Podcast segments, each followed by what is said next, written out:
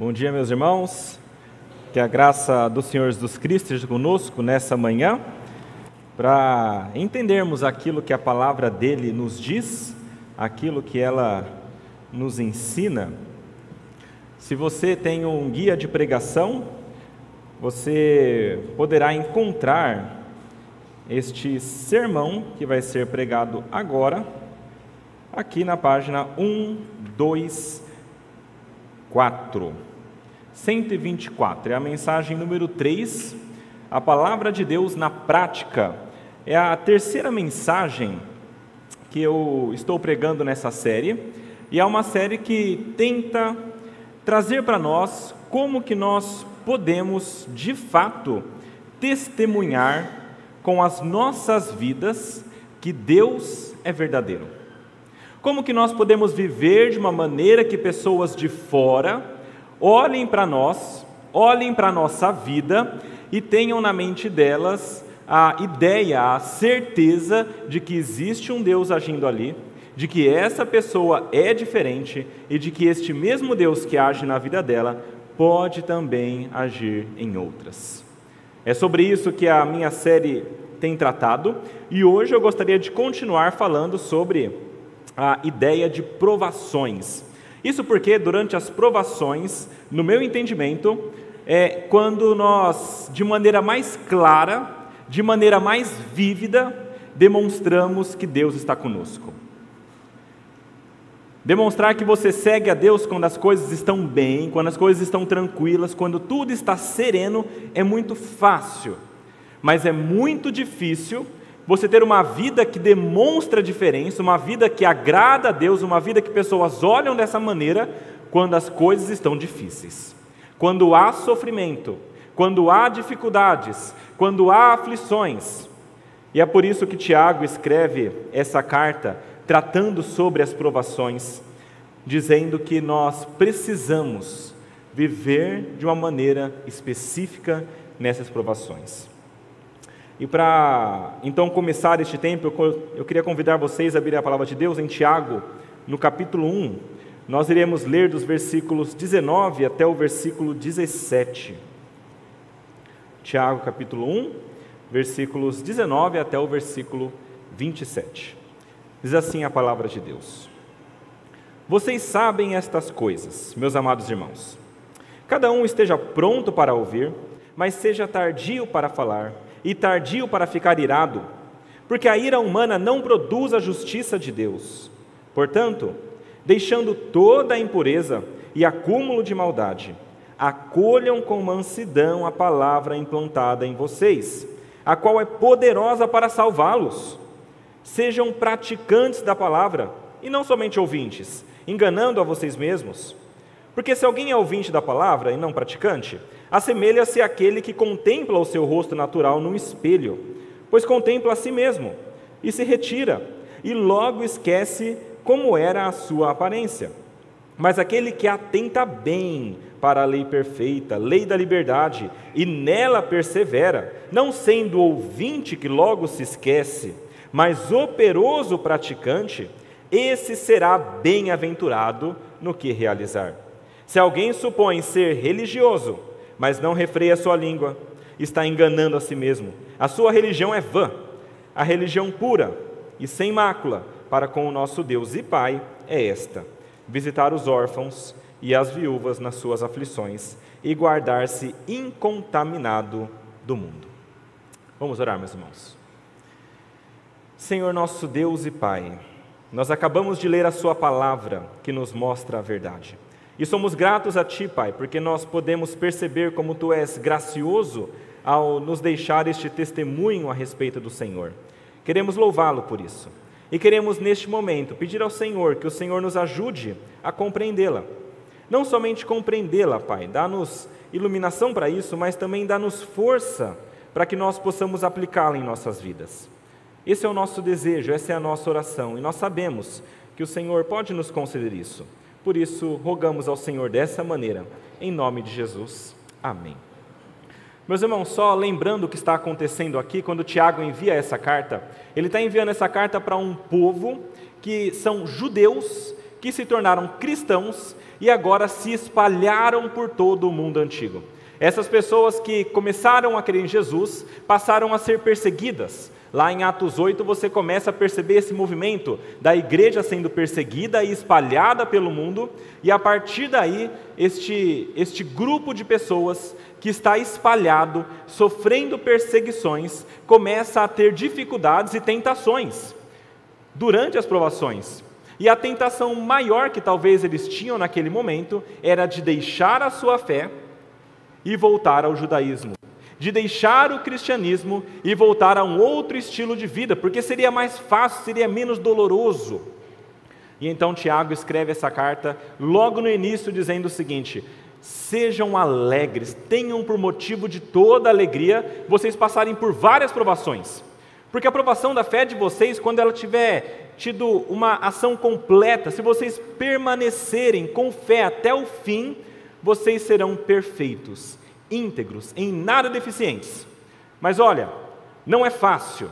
Talvez falte uma coisa para vocês, e essa coisa é sabedoria. Então, se você precisa de sabedoria e você precisa disso, Pede para Deus, porque Deus vai dar para você, não vai segurar, Ele vai dar liberalmente para quem pedir.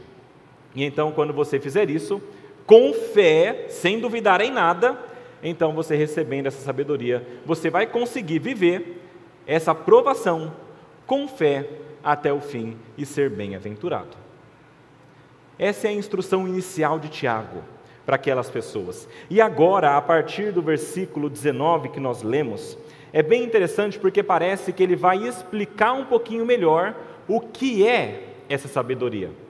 Sabedoria, biblicamente falando, é a, é a condição de você conseguir aplicar a palavra de Deus. Ou seja, é você saber o que está escrito e conseguir colocar em prática de maneira que isso molde e mude a sua vida. De maneira que não fique apenas no campo das ideias, do conhecimento frio, mas que você consiga colocar na sua vida. E é sobre isso que esse texto trata. E pensando nisso, eu queria trazer a seguinte ideia para nós hoje.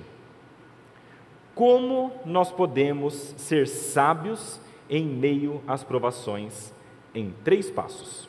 São três passos que esse texto nos traz para que nós sejamos sábios nas provações. Primeiro deles, não se entregue ao seu coração irado não se entregue ao seu coração irado. Segundo deles, é seja humilde e acolha a palavra de Deus. Seja humilde e acolha a palavra de Deus. E o terceiro deles é coloque em prática essa palavra de Deus. Eu vou citar esses pontos novamente durante a nossa exposição, mas, em primeiro lugar, o texto nos mostra que nós não podemos nos entregar ao nosso coração irado. Versículo 19, versículo 20 fala sobre isso. Tiago dá três instruções básicas aqui, que na verdade ele sabe que essas pessoas já conhecem. Tanto que ele fala: olha, vocês já sabem essas coisas. E ele diz que eles devem ser prontos a ouvir, tardios para falar e tardios para seirar. E, e a coisa engraçada é que geralmente em momentos de tensão, momentos de aflição, nós fazemos o contrário.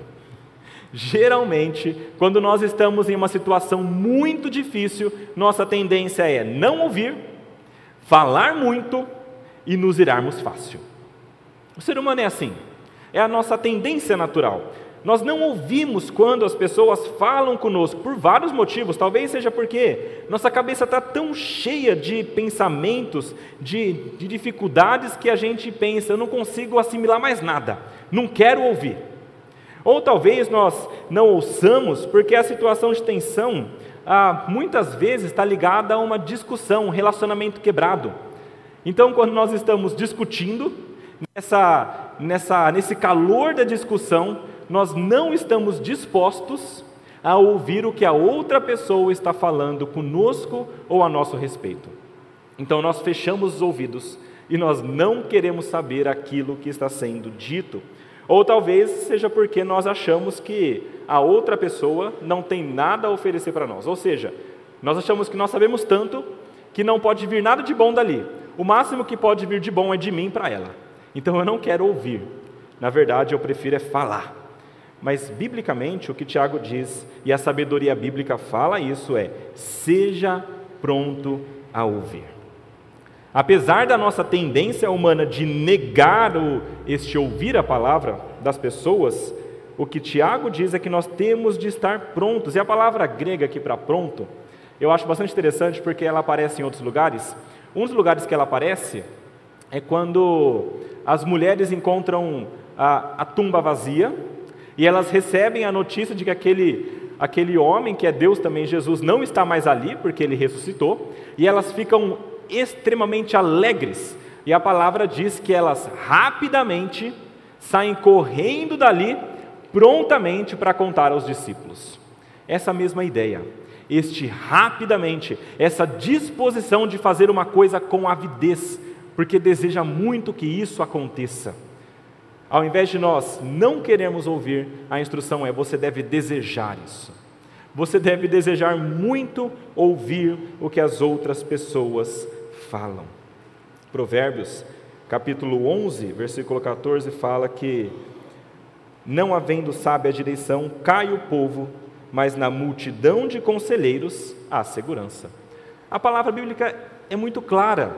Nós precisamos ouvir e quando nós ouvimos conselhos, isso nos traz segurança. Mas como que nós iremos ouvir conselhos se nós não queremos ouvir conselhos?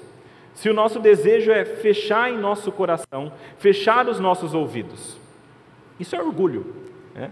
Tim Keller, em um livro chamado Ego Transformado, ele fala que as pessoas que têm de fato uma humildade cristã verdadeira, essas pessoas não fecham os ouvidos, na verdade, quando elas recebem críticas, elas se alegram. Elas se alegram por receber as críticas com os ouvidos abertos e assimilando tudo. Por quê? Porque quando ela recebe uma crítica, ela percebe um erro dela, ela pode consertar o erro e assim ela pode glorificar mais a Deus. Que pensamento, meus irmãos? Esse é o pensamento que nós também devemos ter um pensamento de que tudo que nós ouvimos, nós precisamos assimilar, mas nós temos os ouvidos surdos muitas vezes. E não só os ouvidos surdos, mas também a nossa boca fala demais. Quando nós estamos em momentos de aflição, nós falamos muito e muita besteira.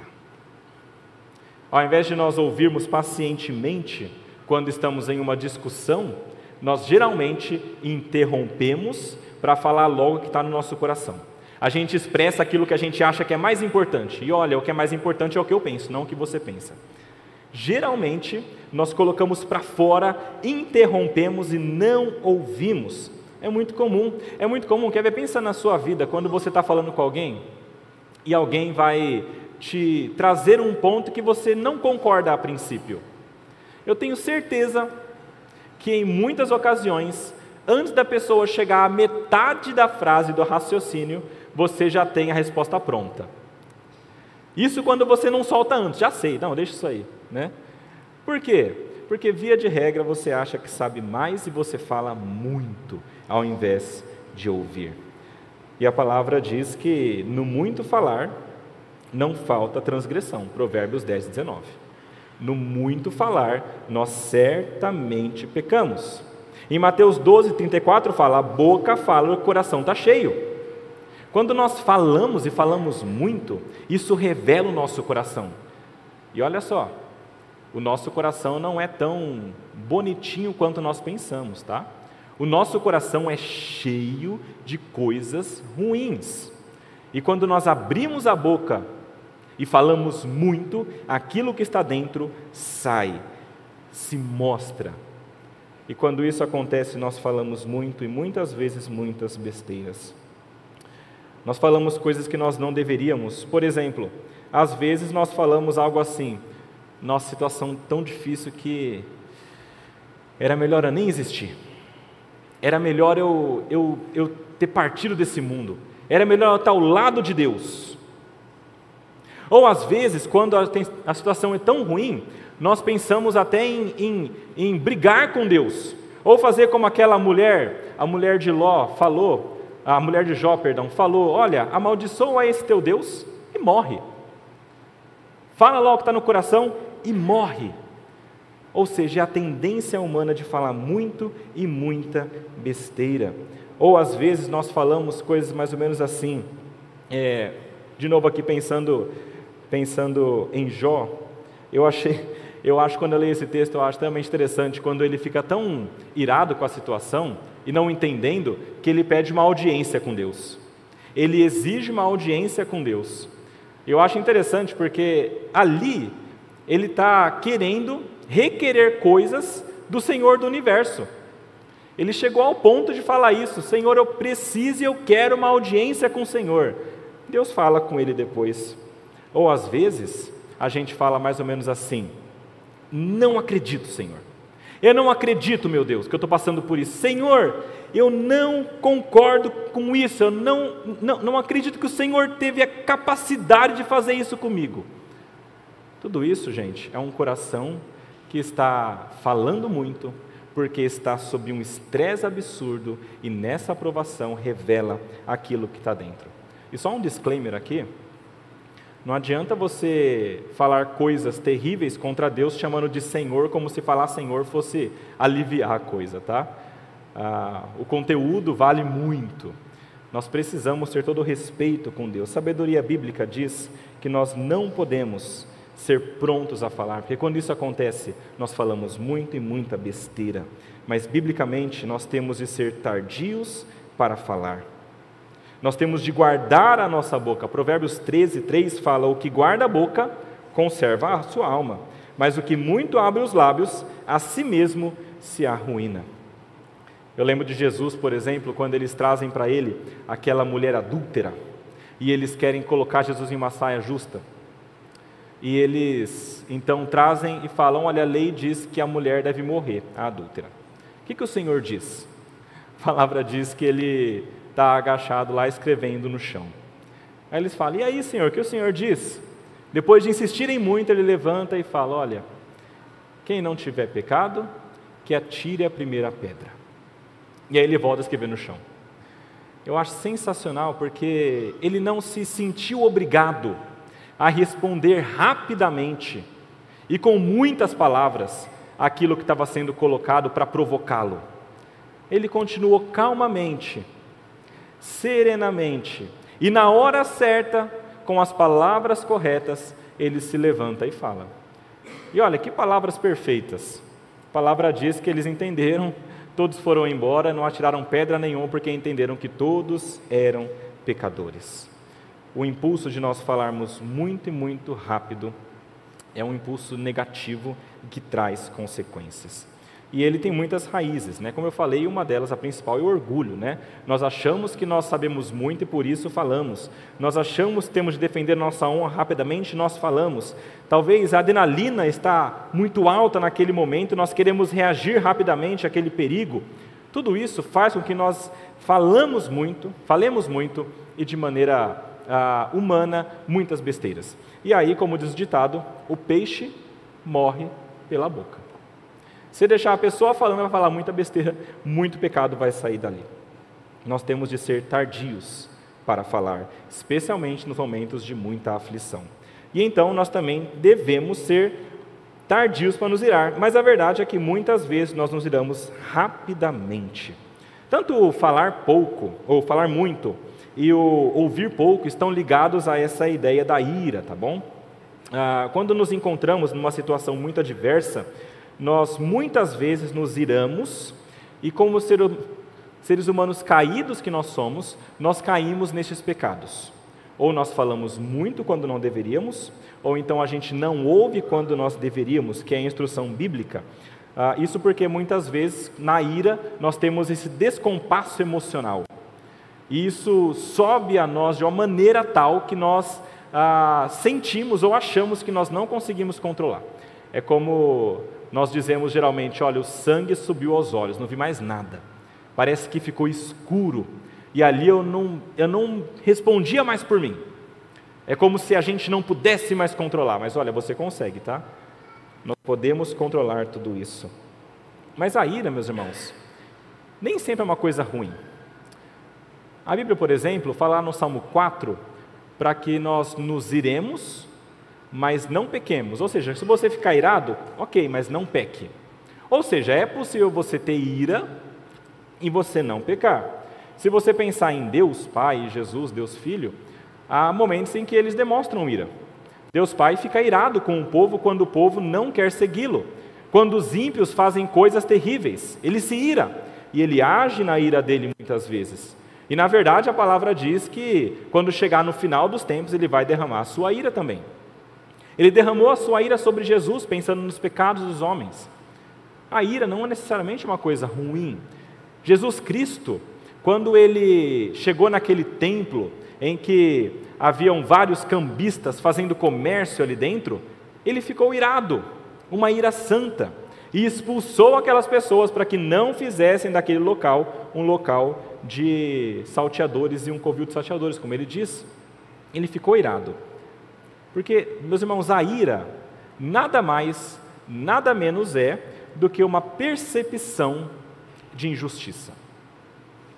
É quando nós percebemos que as coisas não estão aonde deveriam estar.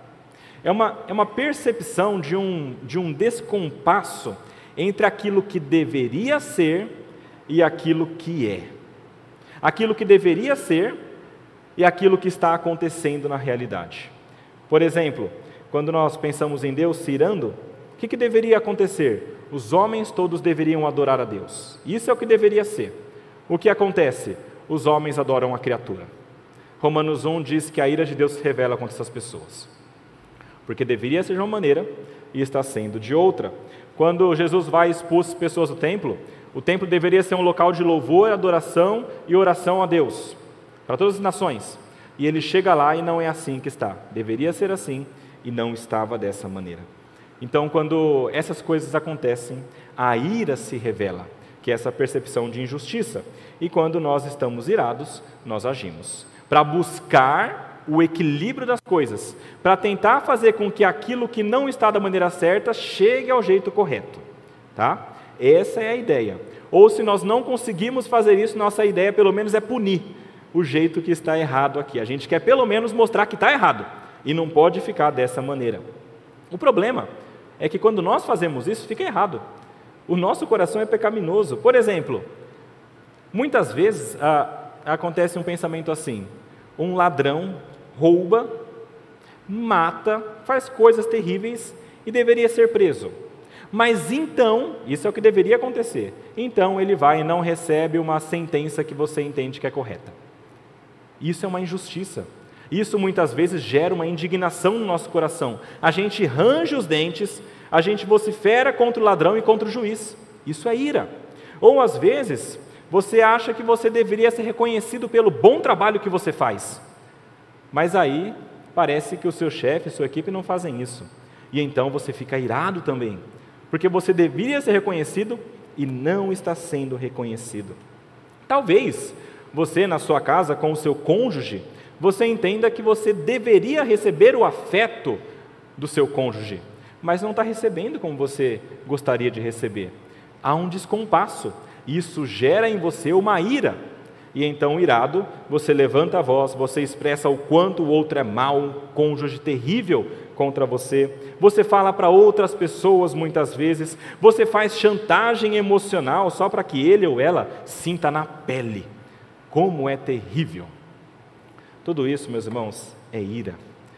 Às vezes você, talvez, pai e mãe, pense que deveria ser respeitado pelo seu filho e ele deveria vê-lo como um pai, uma mãe e obedecê-lo em tudo. E então seu filho não faz isso. Quando você fala e manda para ele fazer alguma coisa, ele simplesmente ignora as suas palavras e acha que pode fazer o que quiser. E então você, como pai e mãe, muitas vezes, percebendo essa, esse descompasso, irado, levanta a voz para demonstrar quem é que manda naquela casa. Você levanta a voz, dá um belo castigo e talvez até um toque de humilhação pública para ficar muito claro quem manda e quem deve obedecer. Isso tudo é ira. Meus irmãos, por aí vão todos os exemplos. É por isso que a palavra de Deus diz que nós temos de ter muito cuidado com a ira. Porque apesar de muitas vezes realmente haver injustiça, um descompasso entre o que deveria ser e o que acontece na realidade, ah, quando nós pensamos assim e isso nos gera esse sentimento, e nesse calor do momento nós perdemos a mão. E nós fazemos mais do que nós deveríamos. Biblicamente, nós, nós temos de demorar para chegar até a ira. Razão simples. Primeiro, pode ser que a sua ira esteja baseada em uma percepção enganosa dos fatos. Pode ser que você esteja vendo um descompasso, deveria ser assim, mas está assim, mas você esteja enxergando de maneira errada. E então não deveria haver de fato uma ira. Usando o exemplo do chefe lá, né? Talvez você pense que você deveria ser reconhecido pelo bom trabalho que você exerce, mas o chefe não está fazendo isso. E na realidade, talvez ele esteja observando a situação e preparando uma promoção secreta. Quem sabe? Você não conhece todos os pormenores da situação. Nem sempre nós sabemos tudo o que está acontecendo. Segundo lugar, nós temos de demorar para chegar à ira, porque você possivelmente, quando chegar à ira, você vai cair em pecado. E no versículo 20, olha o versículo 20, nos diz que nós não podemos chegar à ira, e temos de demorar para isso, porque a ira humana não produz a justiça de Deus. Meus irmãos, nós achamos que com a nossa ira nós podemos equilibrar as coisas, mas a palavra deixa claro que isso não é possível. Quando nós discutimos, levantamos a voz, ofendemos, nós agredimos para que haja um tipo de punição, isso não alcança a justiça de Deus. E justiça aqui de Deus, meus irmãos, não quer somente dizer a ideia de algo que está injusto, então nós temos de equilibrar. Justiça aqui tem uma ideia um pouco mais ampla. É, é a mesma que aparece lá no Sermão do Monte quando Jesus fala para aquelas pessoas dizendo o seguinte: Olha, eu digo que se a vossa justiça não excederei muito a dos escribas e fariseus, jamais entrarei no reino dos céus. Ou seja, justiça, biblicamente neste texto, tem a ver com a obediência da palavra de Deus. Fazer aquilo que é a vontade de Deus. E quando nós nos iramos, nós não conseguimos fazer isso e nós desagradamos a Deus. Nós não só não retificamos a situação, porque nós perdemos a mão, mas nós ainda também desagradamos a Deus com as nossas atitudes. Meus irmãos, entendam uma coisa importante. Não é porque alguém pecou contra você e porque você está sofrendo com relação a isso, e que você está sentindo que foi injustiçado, que você tem o direito de pecar também. Isso não te dá o direito, porque o pecado é uma ação contra Deus na vertical e os relacionamentos humanos estão na horizontal. Quando alguém peca contra você e age com injustiça, você não pode, por isso, desagradar a Deus porque o culpado disso é outra pessoa. E você também não pode descarregar em cima da outra pessoa, porque existe uma maneira correta de você agir nessa situação.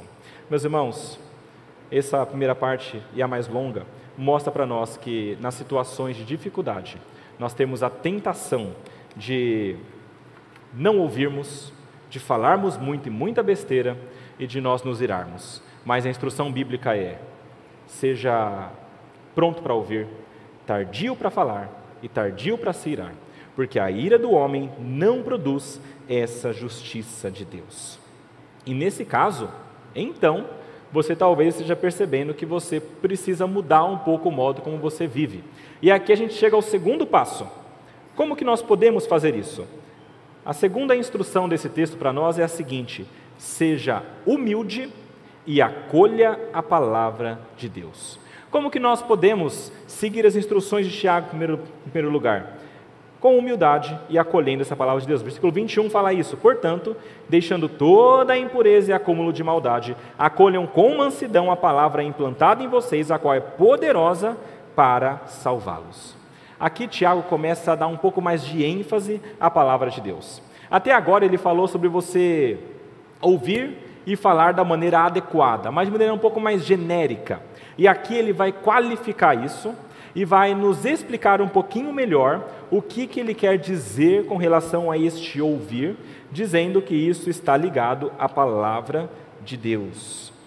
Os primeiros versículos falam sobre isso, ser pronto a ouvir e tardio para falar, e aqui ele vai começar a exemplificar essa ideia. Ele começa falando, portanto, que é essa ideia, né? justamente porque nós temos de fazer assim, então você deve começar a seguir o que ele está dizendo no versículo 21. E a ordem aqui é muito clara e direta. Se você ler rapidamente o texto, você já pega a ideia. É acolher a palavra. É o, é o único imperativo aqui desse versículo, é a única ordem que existe. Você deve acolher.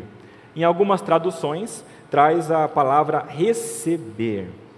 E aqui a palavra de Deus ah, não é a ideia de palavra do Evangelho, como se a gente tivesse de receber a salvação de novo, o Evangelho de novo. Aqui a ideia de palavra é um pouco mais ampla e fala sobre o que a Bíblia traz para nós de ensinamento. E essas pessoas aqui, que Tiago está conversando, já são crentes. Elas são irmãos na fé. Elas já estão com Cristo. Então agora elas precisam acolher a palavra que foi implantada nelas. A ideia, meus irmãos, é que nós precisamos ter os corações abertos e prontos para receber a palavra de Deus. Não são poucas vezes, meus irmãos, que nós somos confrontados pela palavra de Deus. Se você já cometeu pecados e leu a Bíblia depois, você já sentiu isso. Se você já fez coisas erradas e alguém te exortou, você já sentiu isso. A palavra, ela é contra várias das nossas ações. A palavra fala contra, por exemplo, os mentirosos, dizendo que eles não podem mentir, mas quando ele ouve isso, ele, ele muitas vezes se fecha, ela fala que os fornicadores não podem fornicar, os adúlteros não podem ser adúlteros, devem mudar. Ela fala que os mesquinhos não podem ser assim, eles devem, eles devem ajudar o próximo. Ele fala que as pessoas que, que ah, se agarram muito à sua vida, elas devem largar a sua vida e entregá-la para Cristo. A palavra diz que nós precisamos matar o velho homem. São coisas que vêm de encontro, eles, elas vêm e se chocam com o nosso ser. São exortações da palavra que muitas vezes encontram resistência das pessoas. Eu fico pensando quantas vezes que eu já conversei com irmãos, em aconselhamento mesmo, dizendo: olha, isso aqui não pode acontecer. Isso aqui não está correto. Já aconselhei, por exemplo, em várias ocasiões, explicando sobre o namoro misto e o casamento, dizendo: olha, a palavra de Deus, ela não aconselha isso. Não é bom que você se case com alguém que não é da mesma fé. Isso vai trazer diversos problemas, diversas situações. Mas geralmente a gente ouve assim: ah, ele é, ele é diferente, ela é diferente. Eu me sinto bem com essa pessoa, me trata bem, me ama. Acho que eu não vou obedecer essa parte, não. Ou às vezes, por exemplo, falando sobre casais em, em dificuldade, já conversei diversas vezes no seguinte sentido: olha, o casamento, depois que você casa, firme esse compromisso com Deus, ele deve ser duradouro, e você deve lutar pelo seu casamento até o fim, para que ele seja transformado. E então a gente ouve assim: não, mas eu acho que Deus, Deus não está se agradando do jeito que está. Eu acho que a situação está tão ruim que era melhor, era melhor acabar com isso, porque certamente Deus não está gostando de eu sofrer aqui. Deus não está gostando do modo como as coisas estão, um casamento infeliz. E, e olha, Deus me ama, Ele vai me perdoar, não vou obedecer. Isso é um coração que está fechado. Muitas vezes já aconselhei e falei com pessoas sobre um trabalho. Olha, esse trabalho não, não é bom, desagrada a Deus. E aí geralmente é assim, não, mas eu estou ganhando bem, está desenvolvendo minha carreira, eu estou chegando onde deveria chegar, parece que eu. Eu sei que tem coisa errada acontecendo ali, mas eu acho que eu vou continuar porque, porque eu preciso disso. Eu não vou sair, não. A palavra de Deus é falada e o coração rejeita, porque isso confronta. E então Deus diz aqui, por meio de Tiago: você precisa acolher essa palavra que você está ouvindo. E para isso, são necessárias duas coisas: limpeza do coração e humildade. Meus irmãos, nós precisamos limpar o coração. É o que diz aqui, deixando de lado né, todo, toda a impureza, tudo que há no seu coração que é pecaminoso, você deve então receber e acolher a palavra de Deus. Isso porque, meus irmãos, o coração precisa estar limpo para que possa receber com alegria a palavra de Deus. Um coração que é poluído com pensamentos e coisas do mundo, via de regra, vai ter muita dificuldade para assimilar também o pensamento bíblico. Isso porque a Bíblia ela é oposta ao que o mundo ensina.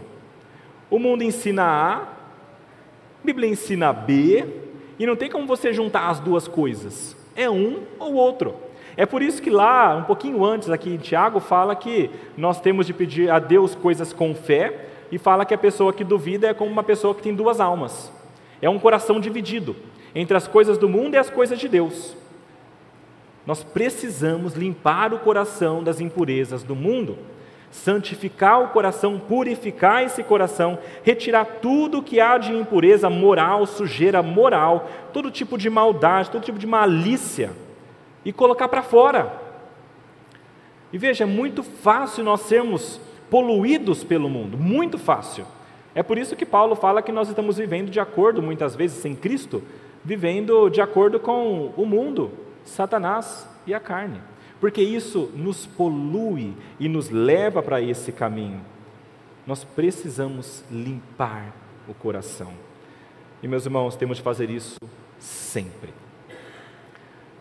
Não sei se você consegue perceber isso, mas você, quando você vive o seu dia inteiro e chega ao final dele, é possível que você perceba que parece que você está pensando coisas mais pecaminosas do que antes. Porque durante o seu dia, você teve conversas com pessoas ímpias que entraram na sua mente. Durante o dia, você assistiu filmes e séries que entraram na sua mente. Você ouviu músicas que entraram na sua mente.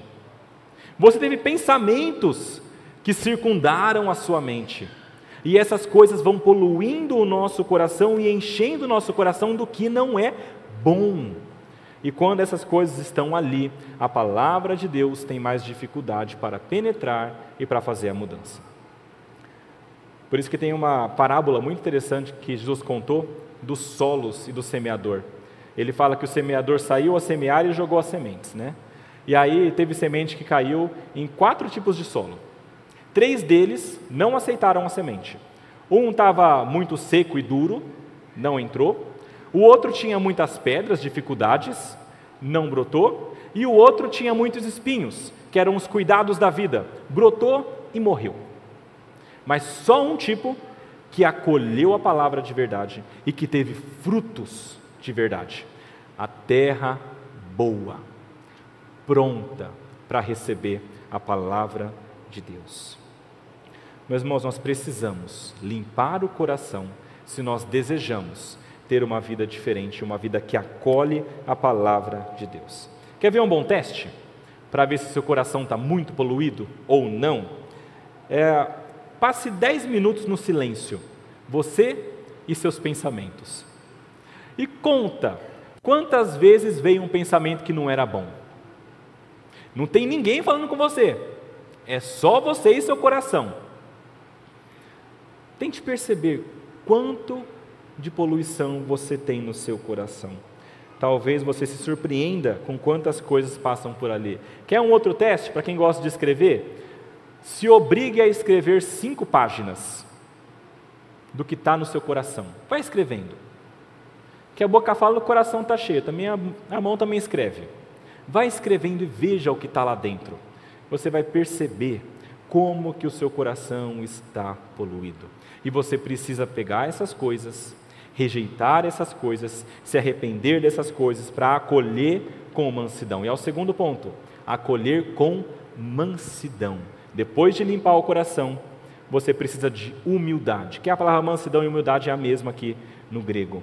Humildade, meus irmãos, é essencial para que nós recebamos a palavra de Deus. Inclusive, Tiago fala muito sobre isso. Ele fala, por exemplo, que ah, Deus resiste ao soberbo, mas dá graça àquele que é humilde.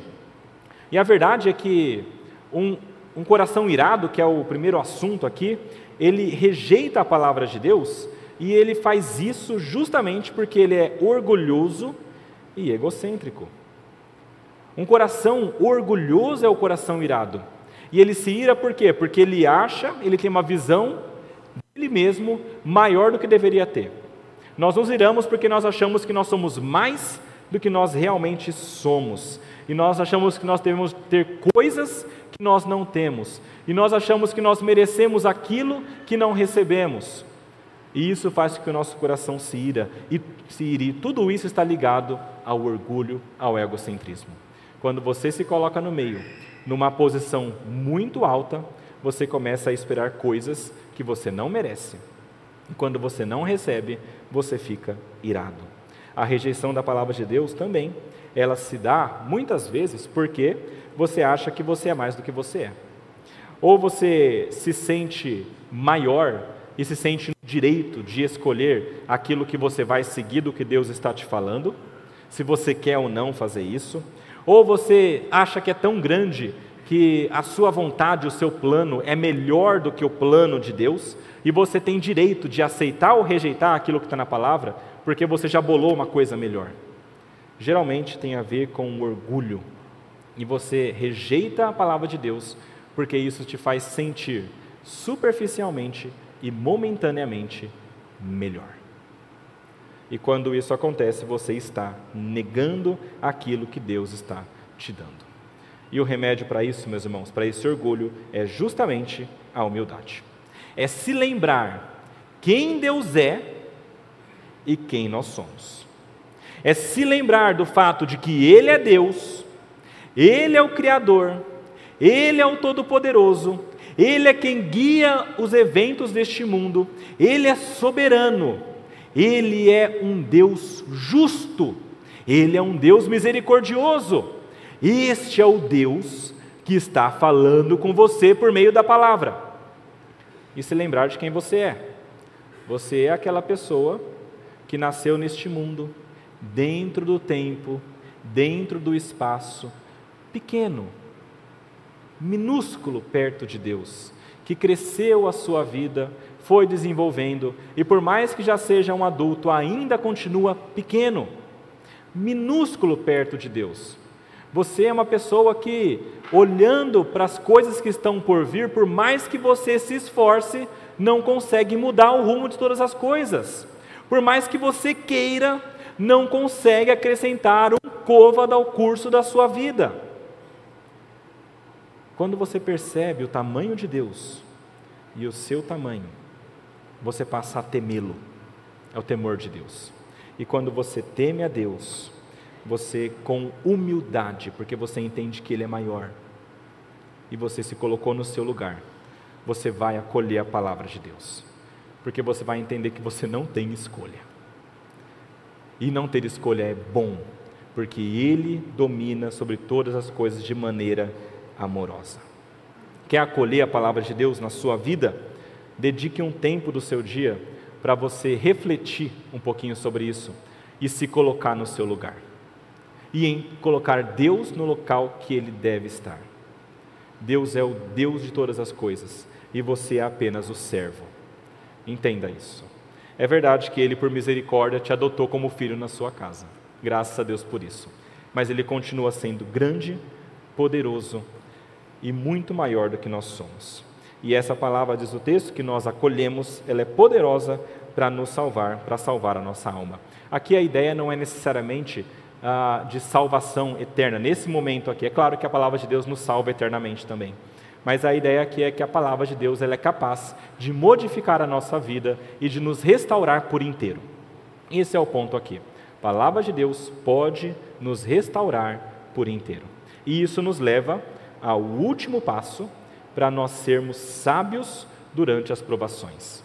Depois de fazer essas duas coisas, de não entregar o nosso coração à ira e de acolhermos a palavra com humildade, então o terceiro passo é coloque em prática a palavra de Deus. Nos versículos 22 até o versículo 27 fala sobre isso. Meus irmãos, não adianta nós apenas ouvirmos a palavra e acolhermos a palavra como que aceitando a palavra, é necessário que essa palavra seja colocada em prática. É isso que é chamado de sabedoria. É a capacidade e a disposição de nós pegarmos tudo isso que Deus nos dá por meio da Bíblia e colocarmos em prática em nossa vida. E foi isso que Tiago falou que a gente tinha de pedir lá no começo: pede sabedoria para Deus e Ele vai te dar. E é esse o processo inteiro que Ele está te mostrando que deve acontecer para que você tenha essa sabedoria e aplique a palavra de Deus na sua vida. A ordem aqui é muito direta de novo: pratiquem a palavra. Muita gente apenas ouve e concorda com a Bíblia, mas não tem a prática.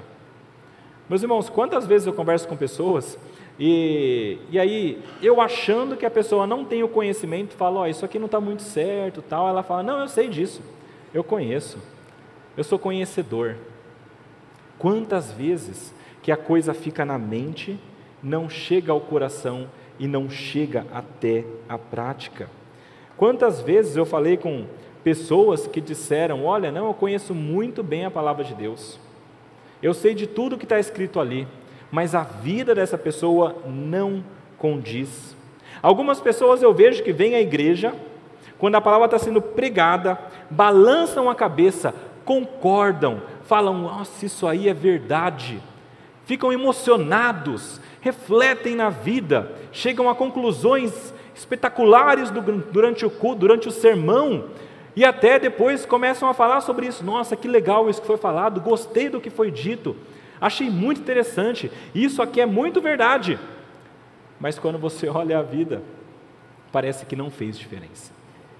Porque uma coisa é você ouvir a palavra e, de certa maneira, receber ou acolher a palavra concordando, e a outra coisa é você colocar isso em prática. Isso é um auto-engano terrível. É uma tentativa humana de saciar o coração. Mais ou menos assim: eu ouvi a palavra, já fiz minha devocional, já li a Bíblia, já fui ao culto, eu conheço os textos, eu conheço a doutrina, eu conheço a teologia, eu sei dessas coisas todas, então eu estou bem. É como que cumprindo uma tabela só que estão se enganando, porque apesar de conhecerem tudo isso, elas não estão aplicando. É por isso que também Tiago fala assim: olha, não sejam muitos de vocês mestres, toma cuidado com isso. Para quem muito é dado, muito é cobrado.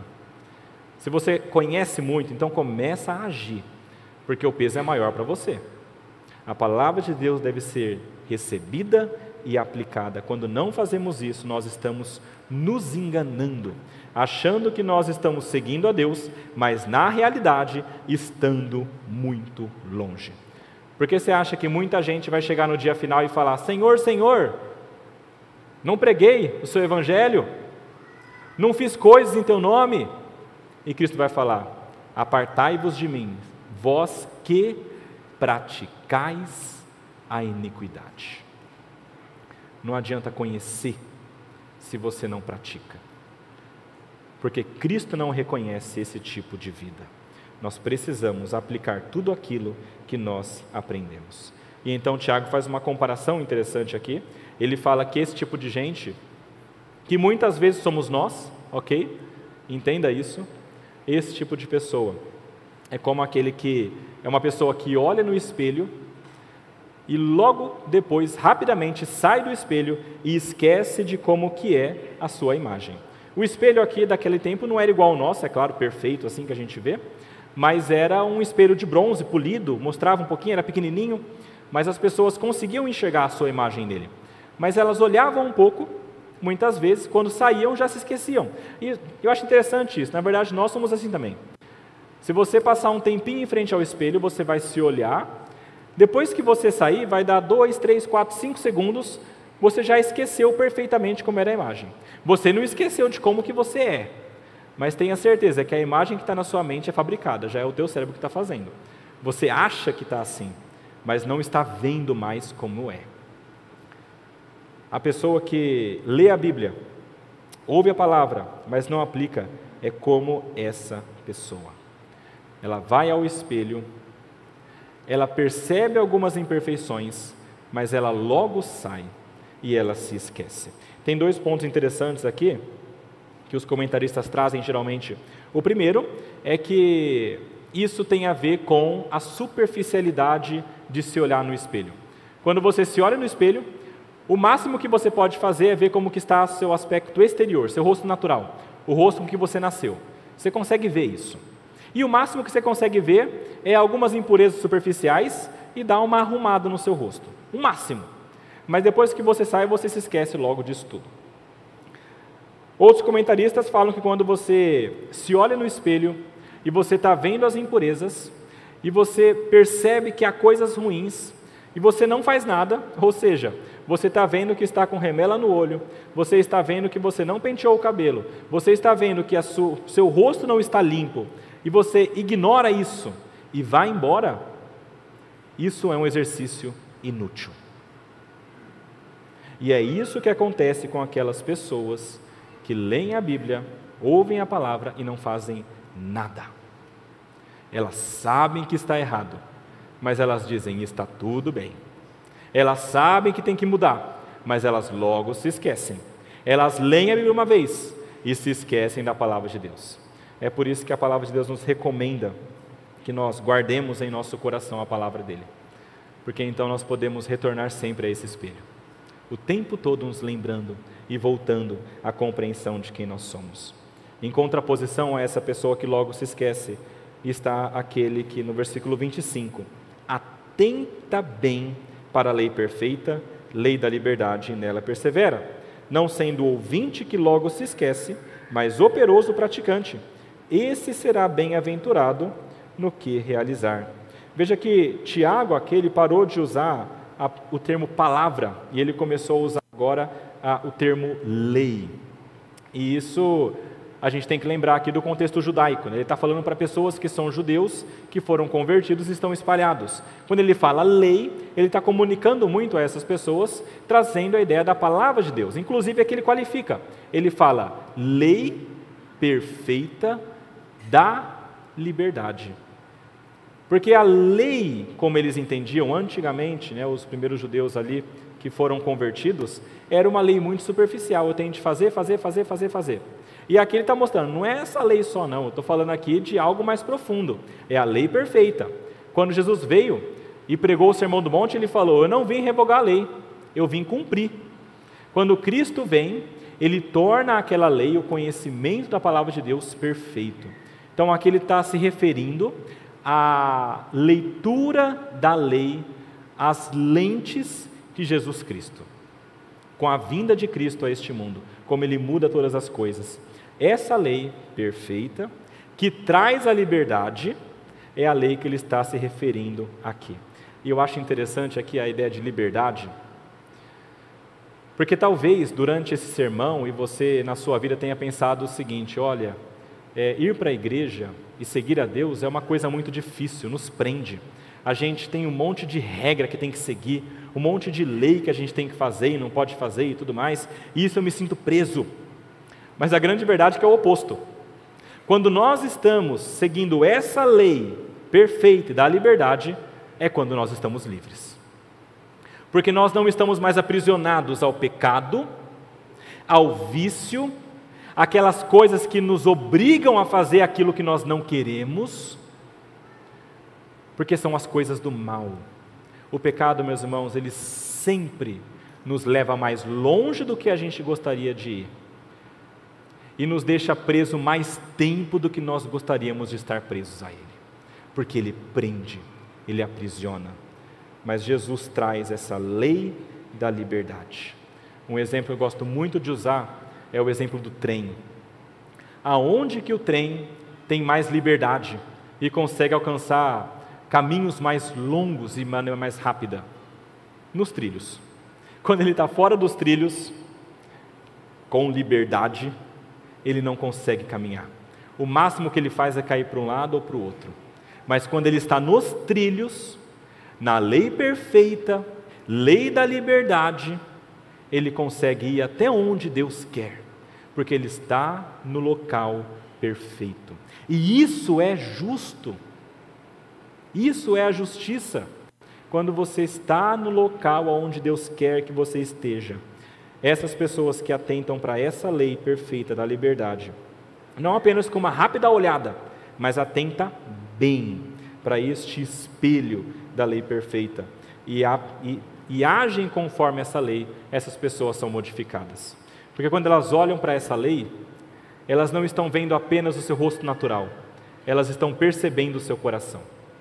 A palavra de Deus lá em Hebreus 4,12 fala que a palavra de Deus é viva e eficaz, e mais cortante do que qualquer espada de dois gumes, e penetra até o ponto de dividir alma e espírito, juntas e medulas, e ela é apta para julgar os pensamentos e propósitos do coração. Quer conhecer o teu coração? Leia a Bíblia. Ali você vai conseguir compreender o que você é de verdade mais profundamente, para então conseguir aplicar aquilo que deve ser aplicado. Olhar para esse espelho nos mostra quem nós somos de verdade, nos faz saber o que nós precisamos tratar e nos ajuda a encontrar nossas falhas e a fragilidade da nossa fé.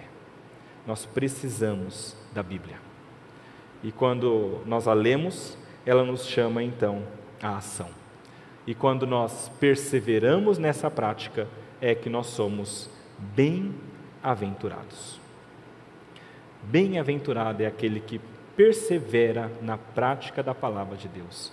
E aqui eu lembro de uma coisa que Jesus falou.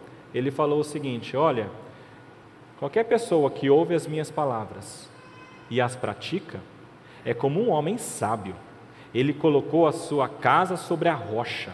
Vai vir a onda, vai vir o vento, vai vir a água e não vai derrubar. Ela vai continuar, porque ele é um operoso praticante da palavra de Cristo. Mas aquela pessoa que é tola, ela ouve essa palavra, ela não pratica. Ela constrói o edifício sobre a areia e quando vierem as provações, vai cair nós precisamos receber, acolher e aplicar a palavra de Deus. E isso é sabedoria. Quem aplica isso é sábio. Aqui a gente volta para o capítulo 1. Sabedoria Deus dá, e é dessa maneira, e a sabedoria é você aplicar a palavra de Deus. E por fim, eu não vou me deter nisso, vou apenas ler ah, mais nos versículos 26 e 27. Tiago nos dá três maneiras do modo como a palavra é praticada fala que quem não pratica não é religioso de verdade, porque, primeiro, não refreia sua língua, então a maneira de você praticar a palavra é refreando a sua língua. Lembra, tardio para falar. Essa pessoa está enganando a si mesma. Essa pessoa precisa visitar os órfãos e viúvas nas aflições, ou seja, assistir o necessitado. Isso é uma ideia que vem desde o Antigo Testamento, sendo trazida até aqui. Uma outra maneira que nós aplicamos a palavra de Deus. Se você diz que é cristão, mas não tem essas coisas, alguma coisa está errada. E por fim, fala que deve se guardar incontaminado do mundo, que é a ideia de você evitar que o seu coração seja contaminado, poluído, para que você então também acolha a palavra de Deus. Há muitas outras maneiras, meus irmãos, que nós podemos aplicar a palavra, e esse é o grande desafio. Que eu gostaria que você tivesse em mente hoje é que a palavra de Deus é poderosa para isso. E que você saísse daqui com o entendimento de que você precisa dela e que você deve lê-la, acolhê-la humildemente e encontrar maneiras de aplicá-la na sua vida com disposição no coração. E então você poderá ver o que Deus vai fazer na sua vida. Vamos orar. Senhor nosso Deus, nosso Pai, nós somos gratos pela Sua palavra que nos mostra a verdade, somos gratos porque o Senhor nos ensina a dependermos de Ti durante as provações. Pedimos, Pai, que o Senhor nos conceda essa sabedoria dessa maneira, que o Senhor nos dê a graça de sermos prontos a ouvir, tardios para falar e tardios para nos irarmos, que nós sejamos humildes, que nós acolhemos, que nós acolhamos a Sua palavra e que nós também apliquemos em nossa vida. Esse é o nosso desejo, Pai para que dessa maneira o Senhor seja louvado e glorificado, e para que pessoas percebam que a nossa vida é diferente, e dessa maneira também se acheguem ao Senhor. Isso é o que nós te oramos e agradecemos em nome de Jesus. Amém.